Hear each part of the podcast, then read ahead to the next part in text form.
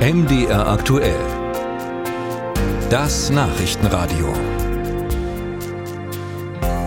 Gerade erst ein paar Tage alt ist Deutschlands Ausstieg aus der Atomenergie, aber trotzdem ist das Thema nicht erledigt, denn in Zeiten des russischen Angriffskriegs und des teuren LNG-Gases ist die Alternative leider allzu oft die Kohleverstromung und das ist nun mal bekanntlich ein Bärendienst für den Klimaschutz. Weil auch die EU-Kommission das erkannt hat, entschied sie, Investitionen in Gas- und Atomenergie als nachhaltig zu etikettieren.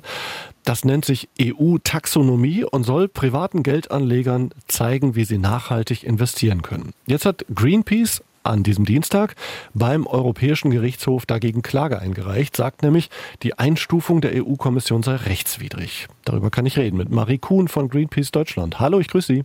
Hallo. Frau Kuhn, warum sollen Menschen nicht in Atomkraft investieren, obwohl die Technik doch fast kein CO2 freisetzt? Ja, also dazu muss man sich mal die Grundidee der EU-Taxonomie anschauen. Es sollte eine Art Ökostandard sein, der sehr, sehr strenge Kriterien vorgibt.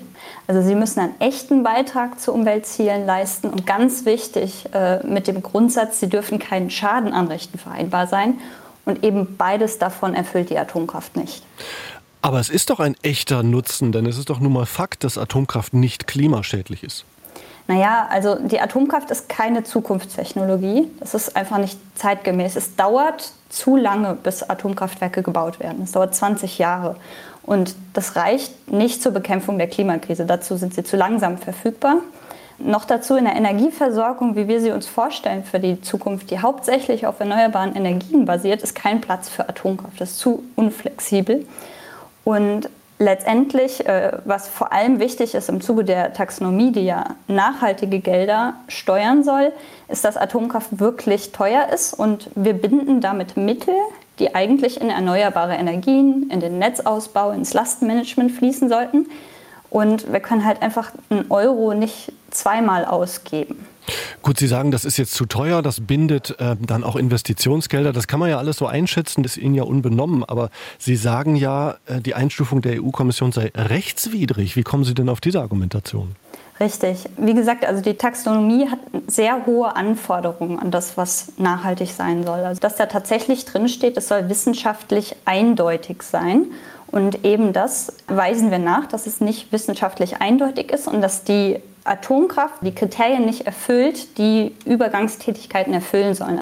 Und bei der Atomkraft als Übergangstätigkeit müsste gegeben sein, dass es keine anderen Alternativen gibt.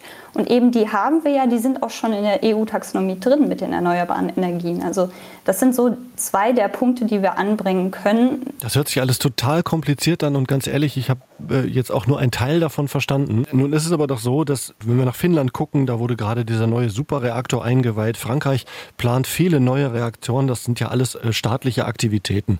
Also wie wichtig sind denn überhaupt private Investitionen in diese ganze Branche? Oder anders gefragt, kann es sein, dass Ihre Klage eigentlich heiße Luft ist?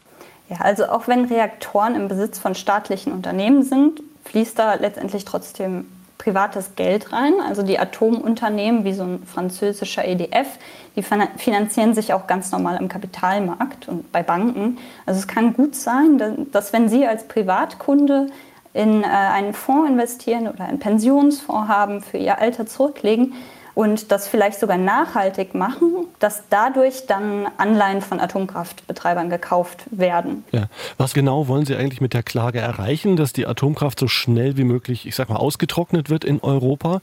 Das wäre doch dann unrealistisch, denn die Atomkraftwerke stehen ja schon und die laufen halt jetzt. Es geht explizit darum, dass die Atomkraft nicht nachhaltig ist, sprich streicht die Atomkraft aus der EU-Taxonomie und sorgt dafür, dass die grünen Gelder, die gesteuert werden durch die Taxonomie, auch wirklich in erneuerbare Energien etc. fließen und eben nicht in veraltete Technologien wie die Atomkraft, die dem Ganzen auch noch im Weg stehen.